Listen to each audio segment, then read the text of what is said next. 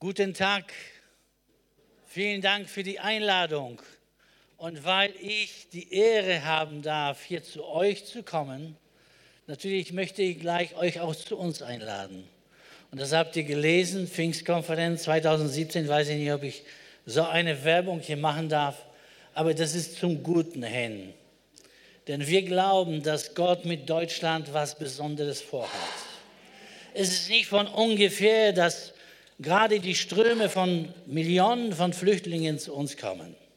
Es ist nicht von ungefähr, dass andere Länder vielleicht äh, sich absagen und sagen, wir sind nicht bereit. Ich bin die Störung. Wir sind nicht bereit, die Flüchtlinge aufzunehmen, aber was für ein Zeugnis aus dem deutschen Boden. Und wir glauben, dass Gott dieses Land transformieren wird.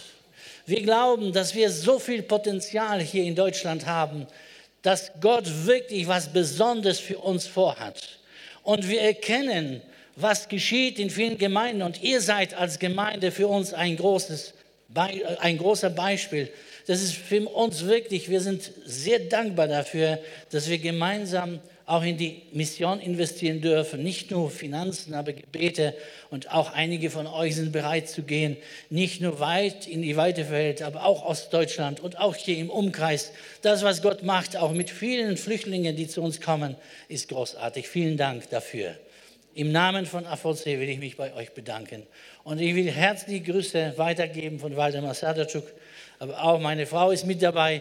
Schon am Dienstag bin ich in Sibirien, weit weg von euch tausende Kilometer alleine, aber sie ist heute mit mir. So freue ich mich sehr, mit euch diese Zeit zusammen zu verbringen.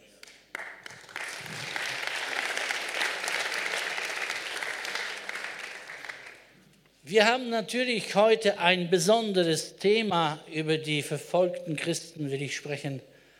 Aber es soll nicht so sein, dass ihr in Angst versetzt werdet, denn das ist nicht mein Wunsch und mein Ziel. Gott sagt uns immer wieder, fürchte dich nicht, ich bin bei euch. Alle Tage bis ans Ende der Welt. Gott ist mit uns und wir sagen, Gott hat das letzte Wort. Wir erleben das überall, wo wir hingehen. Und so möchte ich euch erstmal ein paar Zeugnisse geben, dass ihr daran glauben könnt, dass es wirklich so ist. Wir sollen heute auch für die Verfolgten beten und das werden wir auch tun. Aber die Verfolgten in den Ländern zum Teil haben Mitleid mit uns. Könnt ihr euch das vorstellen? Sie wissen, in welcher Lage wir hier sind. Wir leben hier wirklich behütet und wir dürfen uns versammeln, wir dürfen Gottesdienste feiern, wir dürfen laut singen. Wir haben zum Teil Gemeinden, die im Keller sich versammeln, die in der Nacht sich versammeln. Wir bauen Häuser, die keine Fenster haben, dass man das nach draußen nicht hört. Aber wenn sie über uns nachdenken, dann haben sie zum Teil Mitleid, weil sie wissen, dass die Versuchung so stark ist, nichts zu tun, weil es uns so gut geht, weil wir so versorgt sind.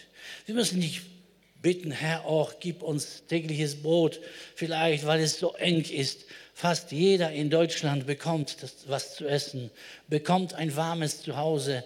Wir dürfen frei unseren Glauben leben. Noch sage ich mal, was für ein Vorrecht, aber auch eine Verantwortung und Verpflichtung. Und darüber will ich heute aussprechen.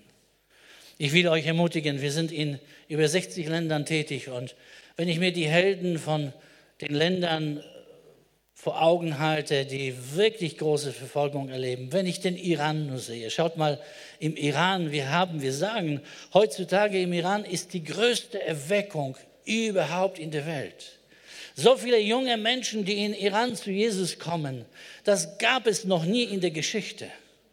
Zwei Mädchen, Miriam und Marci, die bei uns bei der Konferenz waren, sie erzählten, als wir zu Jesus kamen und wir waren gepackt mit dem Feuer Gottes und wir, wir, wir haben so viel Liebe verspürt, dass wir fest äh, gesagt haben, wir gehen jetzt hin und wir verteilen im Teheran Bibel an Menschen.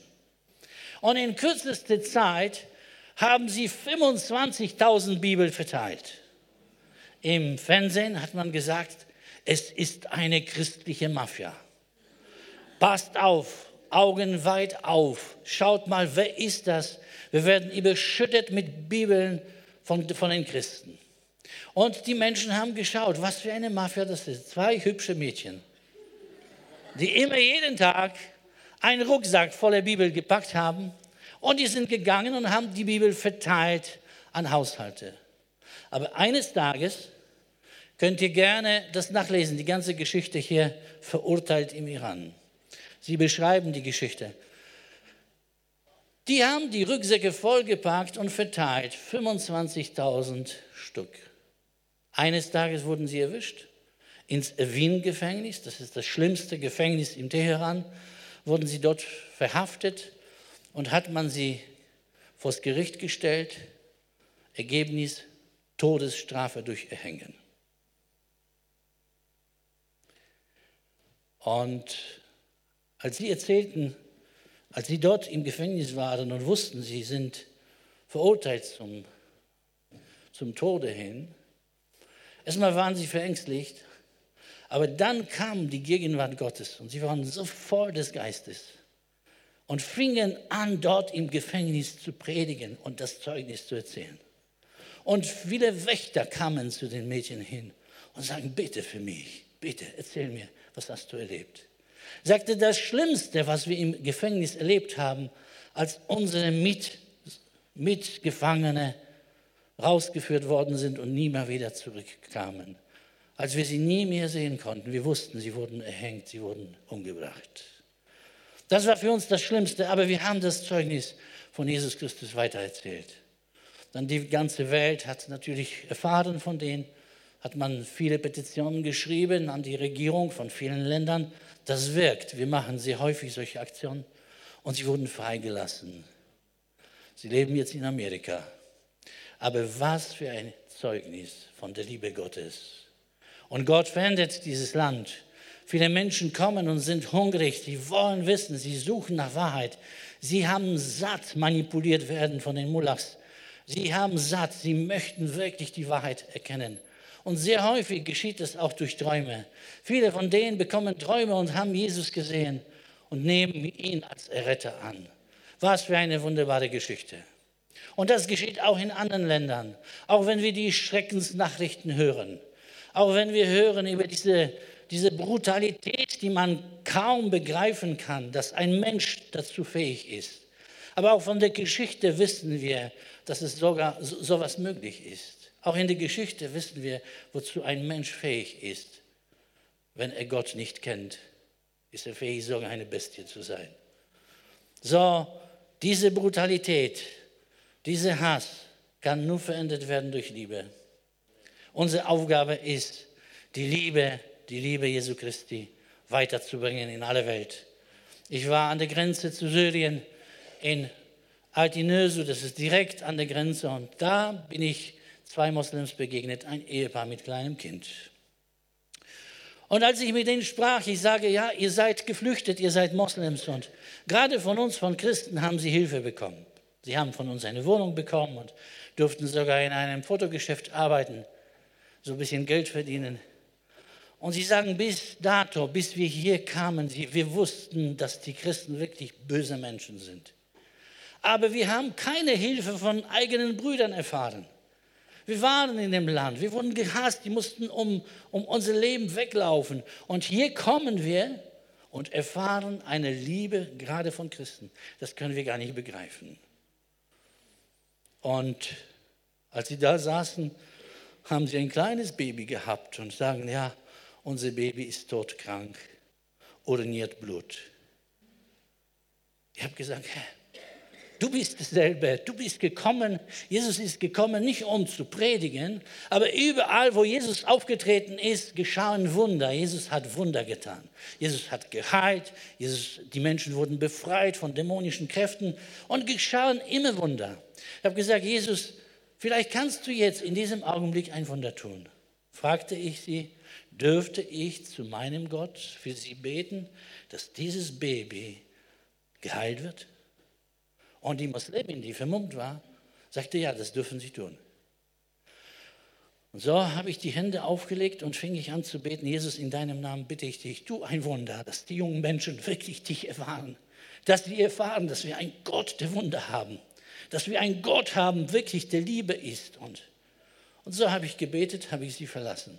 Den nächsten Tag spaziere ich in der Stadt, geht eine vermummte Dame auf der anderen Straßenseite, lief auf mich zu, sagt sie, Moment mal, Moment mal, ich muss Ihnen was sagen.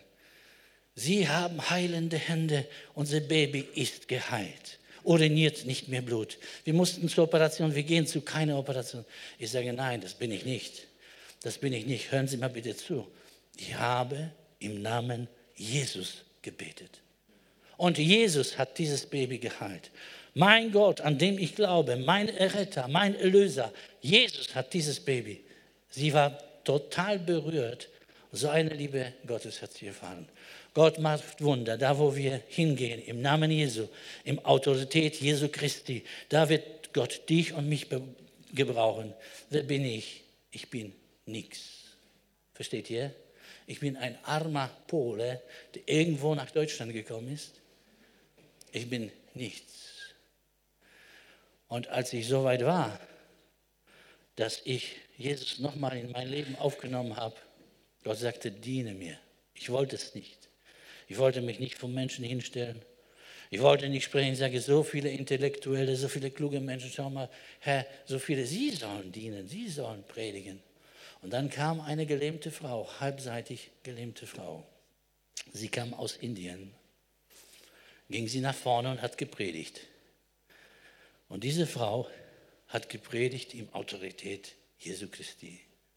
Und ich saß da und ich hatte den Eindruck, als ob der Herr zu mir spricht. Du musst nicht machen. Du kannst dich entscheiden.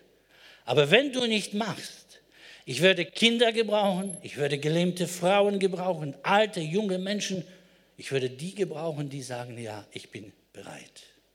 So spricht Gott zu dir auch heute Morgen. Bist du bereit, Gott zu dienen? Gott braucht dich und mich, gerade in der heutigen Zeit. Als ich dieses gehört habe von dieser Frau, Speichel lief über den Mundwinkel hinaus. Gelähmt konnte sie kaum stehen und Gott hat sie mächtig gebraucht. Ich habe gesagt, Herr Jesus, hier bin ich. Egal, was ihr über meine Aussprache sagt, ich diene dem Herrn.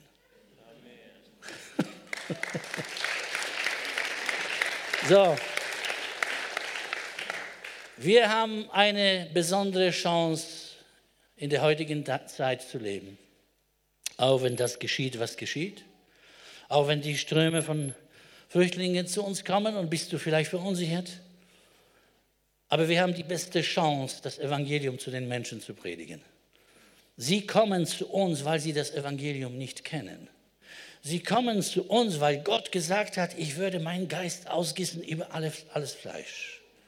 Und weil wir, sage ich mal, in dieser Intensität nicht in die Länder gegangen sind, weil wir auch zu den unerreichten Völkern nicht in diese Intensität gehen, Gott bringt uns die Nation vor unsere Haustür.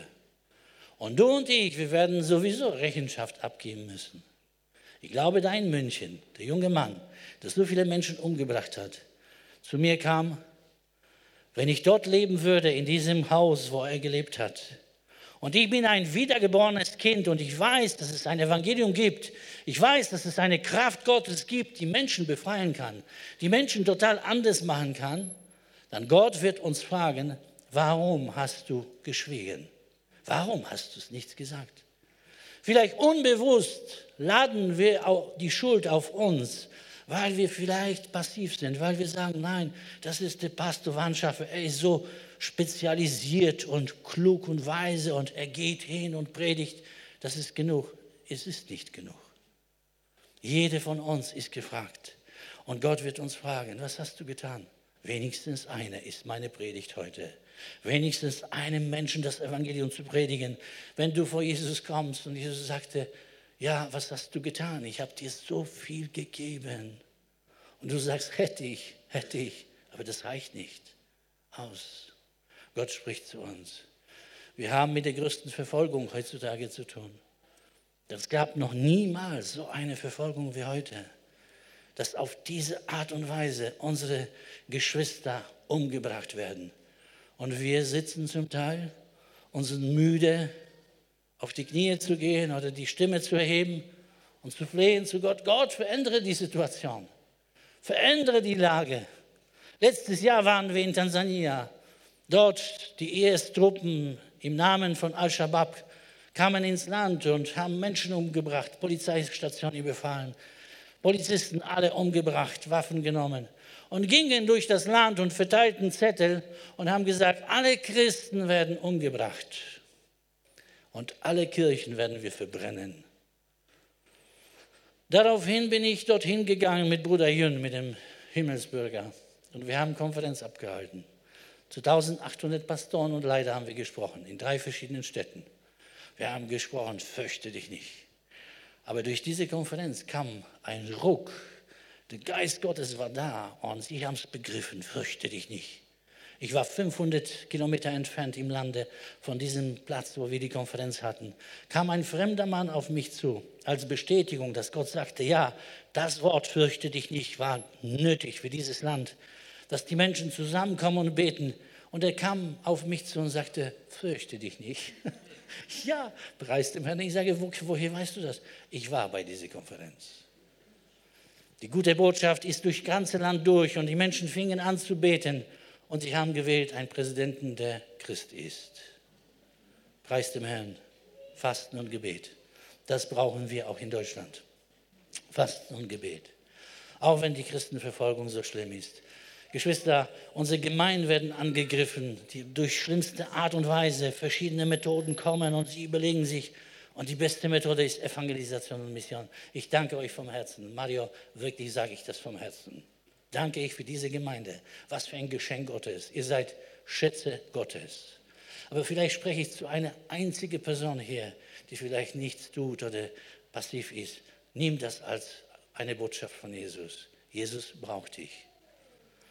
Wir haben im letzten Jahr viel erlebt. Wir waren in vielen Ländern und wenn es möglich ist, nur in einem Land 675 Häuser in zehn Monaten zu bauen so vielen Menschen Hoffnung zu geben, weil ihr ein Teil daran seid. Ein Teil. Wir haben eine wunderbare Bewegung. Wir haben Gemeinden, wir haben Menschen, die bereit sind zu spenden, zu opfern, zu beten. Wir haben ein Potenzial in Deutschland. Dann sage ich, was könnte es geschehen, wenn wir alle Christen mobilisieren? Wenn die Gemeinde Gottes aufsteht und sagt, hier sind wir Herr. Gebrauche jeden Einzelnen da, wo der Herr dich haben will. Er hat für dich einen wunderbaren Platz. Wir waren in der Ukraine, wir haben gehört, in einem Jahr, da wo der Widersacher uns vertilgen wollte, da wo, wo Bomben fallen, so, so eine Grausamkeit, ihr habt einen Film, ihr könnt euch den Film anschauen. Da haben wir beschlossen, wir bauen Gemeinde in zehn Monaten 26 Gemeinden in zehn Monaten 150 Missionare ausgesandt. Junge Menschen, die bereit waren zu sagen, Herr Jesus, hier bin ich, ich gehe ins Kriegsgebiet. Ich war persönlich dort, als Bomben gefallen sind. Du zuckst, du weißt nicht, wann trifft dich das. Die Kinder schauen und hören durch dieses Geräusch, was für eine Bombe, was für eine Granate in der Luft fliegt. Total traumatisiert, leben in den Kellern versteckt, mit der Hoffnung, dass sie es überleben. Und dort wird Gemeinde Gottes gebaut. Dort, dort kommen Menschen zu Jesus. Dort bekommen Menschen eine Hoffnung, eine lebendige Hoffnung. Dort entscheiden sich Menschen für Jesus, weil sie wissen, die Welt ist kaputt. Die Welt ist finster. Und dort wird Gemeinde gebaut. Über 4000 Menschen kamen zu Jesus. Jetzt hör mal gut zu, die Separatisten kommen zu uns in unsere Reha-Zentren. 70 Prozent der Mitglieder in Reha-Zentren sind Separatisten und sagen, wir waren missbraucht. Wir waren missbraucht, wir haben diese Tragik erlebt und wir waren ein Teil davon. Und jetzt wollen sie frei werden, sind voll Depression und voll Drogen und Alkohol, weil sie das nicht mehr ertragen können. Der Richter kommt langsam, das Gewissen, das Gewissen plagt sie und sie können damit schwer umgehen. Ja. An der Grenze zu Syrien, zu Kobane haben wir ein Lager versorgt mit 10.000 Menschen. Die sind geflohen von Kobane, von der Stadt, die fast vollständig vernichtet worden ist durch die IS.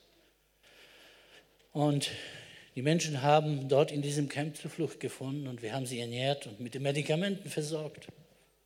Und dann kam der Bürgermeister von der Stadt und hat sich das angeschaut und sagte, ich kann nicht glauben. Unsere Mitbrüder und unsere Leute haben uns nicht versorgt, aber Christen versorgen unsere Leute von der Stadt. Sagte, ich habe studiert die Geschichte von der Stadt. Wir haben seit 100 Jahren nicht einen einzigen Christen in der Stadt gehabt. Seit 100 Jahren haben wir alle Christen aus, rausgejagt aus dieser Stadt. Und jetzt die Christen kommen und versorgen uns. Er sagte, ich möchte das verändern. Ich verspüre, dass diese Flucht, den wir jetzt erleben, kommt daher, weil wir so umgegangen sind mit den Christen. Komm bitte zurück in die Stadt. Ich gebe euch Grundstücke. Ihr könnt eure Gemeinden bauen, ihr könnt alles machen, eure Schulen bauen. Wir möchten mit euch zusammenleben. So hat er uns eingeladen. Wir sind dorthin gegangen. Das erste haben wir den Menschen Brot gebracht. 30 Tonnen täglich werden Brot gebacken. Die größte Bäckerei. Und auf der Verpackung vom Brot steht geschrieben Brot des Lebens. Und wenn Sie auf diese, diesen Code, QR-Code draufkommen, dann können Sie die Bibel lesen in eigener Sprache. Was für ein guter Gott. Die Kinder kommen zu Jesus. Da entstand eine Gemeinde mit 400 Menschen. Die Kinder werden geheilt, die sind traumatisiert. Wir bringen sie aus dem Land raus, in die Türkei, ins Zoo. Wir haben eine Mannschaft, AVC-Mannschaft. Gibt es hier einen Trainer, Fußballtrainer? Da kannst du hingehen. Es sind viele, viele Jungs, die dort spielen unter dem Namen AVC, die sind begeistert, dass Christen gekommen sind und Christen helfen denen. Ist das nicht eine Ermutigung? Der Herr will uns ermutigen. Der Teufel will uns einschüchtern. Wir lassen uns nicht einschüchtern. Auch wenn grausame Geschichten sind, die will ich jetzt gar nicht erzählen. Einige Frauen müssen festgebunden sein, weil sie nicht mehr leben wollen. Die wollen sich Leben nehmen.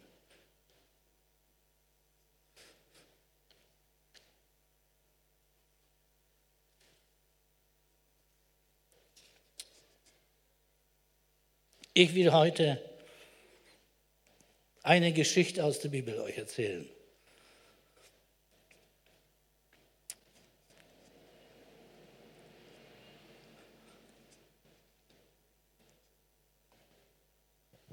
Es gab einen König, das steht im Buch Esther. Es gab einen König, Ahasveros, der war sehr mächtig. Der regierte in einem Königsreich von Indien bis nach Äthiopien hin über 127 Provinzen und über viele verschiedene Kulturen und Sprachen. Er regierte dort und kam es zu einem Zwischenfall, dass seine Frau Vasti nicht auf ihn hören wollte. Und so musste er diese Königin entwürdigen, ihr die Königswürde wegnehmen nach dem Gesetz. Und er musste eine neue Königin wählen und suchen. Und da kamen Frauen aus dem ganzen Lande, man hat sie vorgeführt. Und man hat für den König die schönste, die klügste, die beste Frau aussuchen wollen. Und da gab es ein Mädchen, eine Esther, sie war eine Jüdin.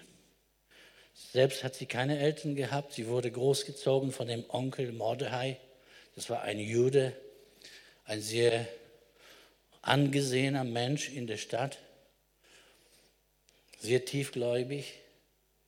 Und er sagte ihr, Esther, wenn du gewählt wirst, dann bekenne dich nicht deine Wurzeln. Sag nicht, woher du kommst. Und Esther hat es nicht getan. Sie hat sich nicht bekannt. Tatsächlich wurde sie gewählt als Königin. In dem Palast gab es auch ein zweiter Mann, die rechte Hand des Königs mit dem Namen Haman. Das ist euch ein bekannter Begriff und bekannter Name. Dieser Haman war so mächtig, dass alle Menschen, wenn, wir, wenn sie ihn sahen, mussten vor ihm niederfallen und ihm Ehre erweisen auf diese Art und Weise. Nur einziger Mann, der Jude, der Mordechai, sagte, nein, ich tue es nicht. Ich würde nur vor meinem Gott auf die Knie gehen. Ich mache es nicht. Ich gebe Ehre nur meinem Gott, an den ich glaube. Der, der Hamann wurde so mit Zorn und Hass erfasst, dass er nicht nur den Mordechai umbringen wollte, er hat einen teuflischen Plan geschmiedet, das ganze Volk in dem ganzen Königreich, denn die Juden waren in der Verbannung, sie lebten dort in den verschiedenen Provinzen, das ganze Volk zu vertilgen. Und hat sich überlegt, ich komme zu dem König und ich sage ihm, dass es ein Volk gibt, ein fremdes Volk, und das Volk beachtet deine Gesetze nicht. Das kannst du doch nicht zulassen, wenn du König ein Gesetz erlassen hast, dass die Menschen das nicht akzeptieren und nicht umsetzen. Und so kam er zu dem König und sagte, da gibt es ein Volk, bitte lass uns dieses Volk vertilgen. Dafür aber würde ich deine Schatzkammer vollfüllen mit Silber. 10.000 Talente Silber, also in Tonnen ist das ein Riesenreichtum. Juden waren ziemlich reich dort in, diesen, in diesem Königreich. Und der König hat sich nicht viel überlegt, steht geschrieben, der hat das versiegelt. Und dieses Schreiben ging durch die Provinzen durch und alle plötzlich haben erfahren, es wird eine Tragik geschehen an einem bestimmten Tag des Monats. Das war der vierte Monat, so wie die Historiker sagten, der 13. April. Alle Kinder, Frauen, alte Menschen, junge Menschen sollen vertilgt werden an einem Tag. Ihr dürft sie ausrauben, alles von ihnen wegnehmen und sie umbringen. Und diese gläubige Jude Mordechai hat dieses Schreiben auch in die Hand bekommen. Und als er das gelesen hat, war er tief erschüttert. Und steht geschrieben in dieser Geschichte, dass er sich in Sack und Asche bekleidet hat und ging vor das Königstor und eine Wehklage, ein Fasten und Beten und Schreien und Flehen, dass es eine Hilfe kommen soll. Dass der König Barmherzigkeit zeigen sollte und dass ihm der lebendige Gott helfen sollte, möge. Daraufhin erfuhr die Esther über diese Situation des Onkels und hat einen Bediensteten ausgesandt und wollte ihm Kleider erstmal schenken, damit er in den Hof hineinkommt, denn nach dem Gesetz dürfte er es nicht. Nach Ablehnung der Kleider wollte sie unbedingt erfahren, was ist denn geschehen, warum der Onkel gerade so eine innere Qual erlebt. Das war Zeichen dessen, eine innere Qual eines Menschen, wenn er sich in Sack und Asche angezogen hat. Ja, und dann hat sie erfahren, an dem und dem Tag soll das Volk der Juden ausgetilgt werden. Und dann gibt es eine markante Stelle in der Bibel, Esther 4, 13 und 14. Sie dachte, ich habe mich nicht bekannt, dass ich eine Jüdin bin und vielleicht wird dieses Unheil an mir vorübergehen. Und letztendlich, ich kann nicht zum König hingehen, wie sie aufgefordert worden ist von Mordechai und kämpfen für das Volk, denn ich war seit 30, Jahr, 30 Tagen nicht gerufen zum König. Gerade eben erwählt als Königin, gerade eben erwählt und jetzt kann sie nicht mehr alleine entscheiden, zum König zu gehen, denn auch ein Gesetz besagte, wenn jemand das ohne Erlaubnis getan hat, dann musste er sterben, seitdem der König ein Zepter ausgestreckt hat, Barmherzigkeit mit diesen Menschen hatte, dann dürfte er erstmal weiterleben. Und als Esther dem Mordechai das gesagt hat, du hör mal zu, ich kann nicht gehen, denn ich würde sterben. Dann der Mordechai ließ sie ausrichten und das könnt ihr nachlesen. Und da sind folgende Worte ausgesprochen worden. Mordechai sagt zu Esther, denke nicht, dass du dein Leben errettest, weil du im Palast des Königs bist, du alleine von allen Juden. Denn wenn du zu dieser Zeit schweigen wirst, so wird eine Hilfe und Errettung von einem anderen Ort hier den Juden erstehen. Du aber und deines Vaters Haus, ihr werdet umkommen. Also Esther befindet sich in einer furchtbar schwierigen Situation. Wenn sie schweigt und nichts sagt, dann denkt sie, das Unheil geht an ihr vorüber. Aber von der anderen Seite hat sie es erfahren und sie weiß, dass der Mordechai ein gläubiger, tiefgläubiger Mensch war. Und alles, was Mordechai gesagt hat, hat sich erfüllt. Nach langem Überlegen hin und her hat sie sich entschieden, doch, ich gehe zum König hin. Auch wenn ich sterben muss, sagt sie. Auch wenn ich umkommen muss, ich gehe hin. Aber eine Voraussetzung. Aber, sagt sie zu Mordechai, ruf dein Volk dazu auf, dass sie fasten und beten. Und wir werden das auch tun im Palast. Ich würde alle Bedienstete darum bitten, dass wir auch fasten und beten. Und wenn wir drei Tage gefastet und gebetet haben, dann würde ich zum König hingehen. Und so geschah auch, dass sie gefastet und gebetet haben. Dann geht die Esther hin und ihr kennt die Geschichte. König streckte Zepter aus, sie dürfte weiterleben. Und dann kam dazu das erste Mal, zweite Mal und, und, und, kam dazu, dass Esther, dieses unscheinbare Mädchen, dazu gebraucht worden ist, dass das Volk der Juden eine Errettung erlebt hat. Und nicht Mordechai wurde erhängt, sondern der Hamann wurde erhängt. Gott hat die Situation total umgemünzt. Das ist unser Gott. Das ist unser Gott und das ist ein Beweis dessen, dass Gott jeden von uns gebrauchen will. Dich und mich, auch kleines Mädchen, kleine Esther. Gott hat sie gebraucht, weil der Mordechai sagte, woher sollst du denn wissen? Vielleicht gerade eben hat Gott dich dort hineingeführt in diese Stelle, damit du das erfüllst, wozu du berufen worden bist. Eine Berufung, die Gott Esther gegeben hat und beinahe hätte sie das nicht erfüllt und nicht erlebt. Es ist eine Antwort von Gott. Wir haben einen starken Gott. Welche Parallelen sehen wir dazu? Was können wir daraus lernen, wir als Kinder Gottes? Auch du und ich, auch wir gehören zu dem Volk, was vertilgt werden soll. Wir gehören auch zu den verfolgten Christen. Wir gehören zu der Familie Gottes und wir sind ein Teil dessen. Versteht ihr? Wir sind in einem Körper. Der Kopf ist Jesus Christus. Und wenn jemand leidet, dann musst du zucken, musst du diesen Schmerz empfinden. Das ist doch physiologisch, wenn ein Glied leidet, dann merkst du es, dann weißt du es. Irgendwas hast du dir getan, Schmerzen zugefügt, du verspürst das.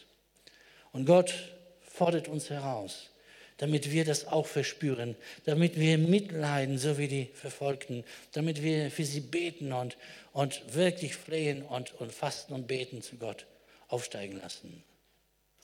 Wie viele Menschen, frage ich mich, vielleicht ist provokativ, ich weiß es nicht, ob das theologisch richtig ist, aber wenn wir wirklich unsere Verantwortung leben würden, wie viele Menschen werden noch am Leben bleiben? Wenn das eine Strategie Gottes ist? Gott braucht uns und Gott möchte, dass wir fasten, dass wir beten. Gott möchte, dass wir sie ermutigen, damit sie stark bleiben. Wir haben festgestellt, wenn Menschen stark sind, wenn Menschen voll des Geistes sind, wenn Menschen wirklich, wirklich erfüllt sind mit dem Heiligen Geist, sie bekommen einen besonderen Schutz. Ich habe nicht mehr viel Zeit, würde ich euch ein Zeugnis sagen, wie ein Pastor, der sagte, fast hundertmal wollten mich die Talibans umbringen und haben niemals gekonnt, weil Furcht Gottes kam über sie, als ich anfing zu beten für sie oder zu sprechen. Furcht Gottes kam da, wenn wir voll des Geistes sind, aber sie werden nur dann voll, wenn, wir, wenn sie wissen, wir haben Geschwister, die für uns beten, die uns besuchen, die uns ermutigen. Wir stehen nicht alleine, wir sind zusammen. Die Parallele dazu, Gott braucht dich. Jeder von uns ist berufen, im Reiche Gottes für eine bestimmte Stelle. Und nicht nur die Nichtchristen leiden an der Ziellosigkeit des Lebens. Auch viele Christen wissen nicht, wo ist mein Platz? Herr, wo willst du mich haben? Wir mussten uns auch entscheiden mit Mischka, sage ich mal. Mischka Mäuschen heißt es. Auf Russisch Bär, auf Polnisch Mäuschen. Dasselbe Wort mit anderer Betonung.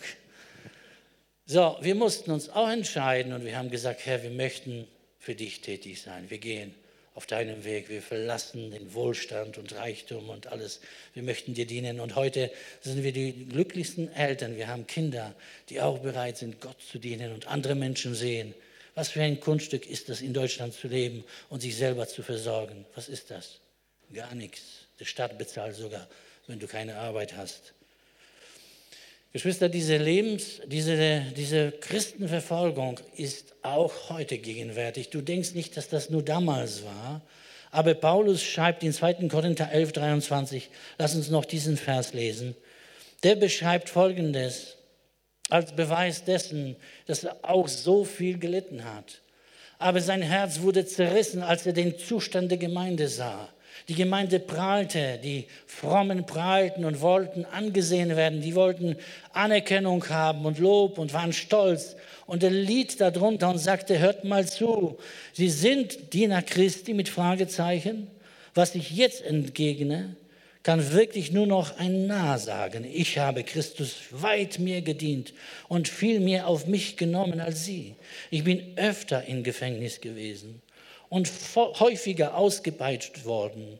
Unzählige Male hatte ich in den Tod vor den Augen. Fünfmal habe ich von den Juden die 39 Schläge minus eins, äh, 40 Schläge minus eins erhalten. Dreimal wurde von ihnen von den Römern ausgepeitscht und einmal hat, mich hat man mich gesteinigt. Dreimal habe ich Schiffbruch erlitten. Einmal trieb ich sogar einen Tag und eine ganze Nacht hilflos auf dem Meer. Auf meinen vielen Reisen bin ich immer wieder in Gefahr geraten durch reißende Flüsse und durch Räuber. Gefahr drohte mir von meinem eigenen Volk, ebenso wie von den Nichtjuden. In den Städten wurde ich verfolgt. In der Wüste auf dem Meer bangte ich um mein Leben. Und wie oft wollten sie mich falsche Brüder verraten. Mein Leben bestand aus Mühe und Plage, aus durchwachten Nächten, aus Hunger und Durst.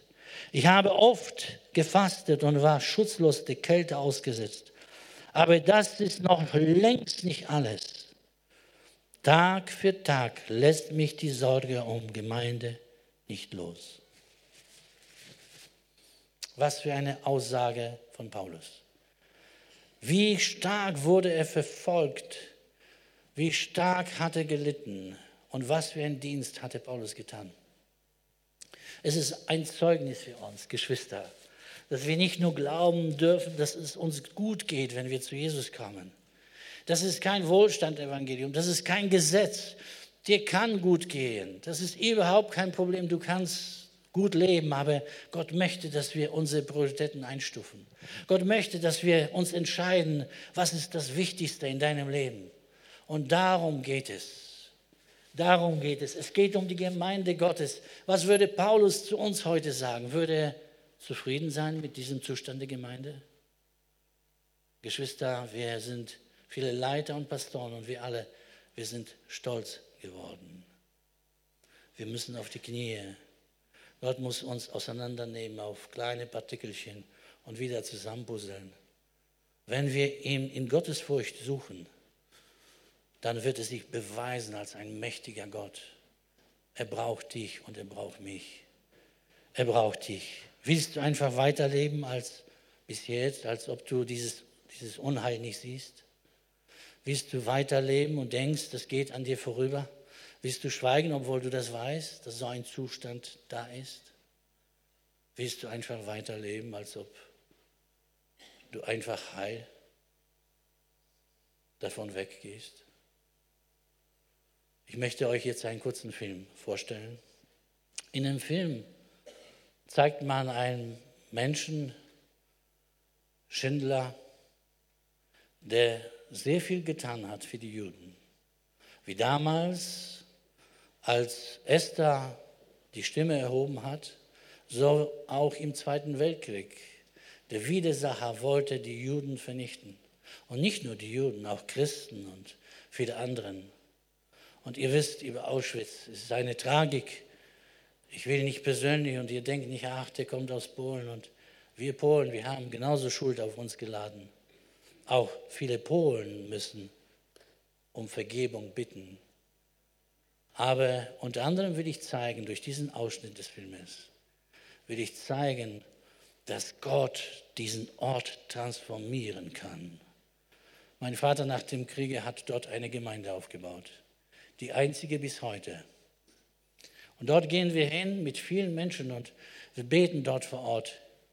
Und ich habe so einen kleinen Booklet geschrieben und da drin habe ich geschrieben, da wo Hass herrschte, da wird Liebe aufblühen. Da wo Tod herrschte, da wird Leben entstehen. Da, wo Hoffnungslosigkeit war, da wird eine lebendige Hoffnung aufsprossen. Da, wo Deportation geschehen ist, da wird Aussendung geschehen. Gott wird transformieren diesen Ort. Wir müssen nur bereit sein zu sagen, Herr, wir sind bereit, vergib uns einmal, aber Herr, wir möchten die erste Liebe zurückbekommen. Wenn du dort bist, dann ist diese Realität des Geschehens, was dort passiert ist, so stark, so eine Impression, dass Menschen zum Teil schreien. Und ich habe heute Morgen gesagt über einen Pastor, der sich entschuldigte für sein Volk. Aber Gott hat das nicht zugelassen, weil er Gott jemanden bestrafen wollte. Jesus hat am meisten gelitten, als er das alles gesehen hat, was dort geschehen ist. Der hat geschrien zum Vater, Vater, Sie haben mich gar nicht erkannt. Guck mal, wozu ein Mensch fähig ist. Mensch, ein Mensch, obwohl die beste Nation und das beste Moral, das ist nur ein Beispiel, aber das geschah in aller Welt. Was ist in Russland passiert, was ist mit Stalin, was ist in Jugoslawien passiert, was ist in anderen Ländern passiert, was ist in der Türkei und, und vieles mehr. Wir haben Beispiele über Beispiele. Ein Mensch ohne Jesus ist bereit, eine Bestie zu sein. Er kann die beste Ausbildung genießen, das beste Moral, die beste Umgebung und alles andere. Und ohne Gott sind wir gar nichts. Es kommt zu einem Augenblick, wo du, wo du erschüttert wirst. Aber Gott ruft dich und mich. Wir sollen die Ausnahme sein. Wir sollen anders handeln. Auch heutzutage, wenn wir in dieser Zeit leben, wir sollen anders handeln. Gott ruft uns. Und ich weiß, dieser Ort in Auschwitz, das ist ein Ort des Wiederbelebens. Da kommt die erste Liebe zurück, sage ich mal, wenn du dorthin kommst. Und ich hoffe, dass wir diesen Ort total transformieren können. Gott hat was Wunderbares getan. Bei der ersten Konferenz waren 100 Pastoren aus Brasilien. Und wir glauben es, dass Gott auch Deutschland verändert und Europa reformiert. Lass uns bitte anschauen. Am Ende des Filmes steht es wenigstens eine. Bete zu Gott, wenigstens einen Menschen zu ihm zu führen. Bete zu Gott, dass Gott dir die Bürde, wirklich das brennende Herz für die Verlorenen gibt. Bete zu Gott, wenigstens einen. Bete zu Gott, dass du für die Verfolgten und, und unsere Geschwister anstehst. Wir lassen uns anschauen, diesen kurzen.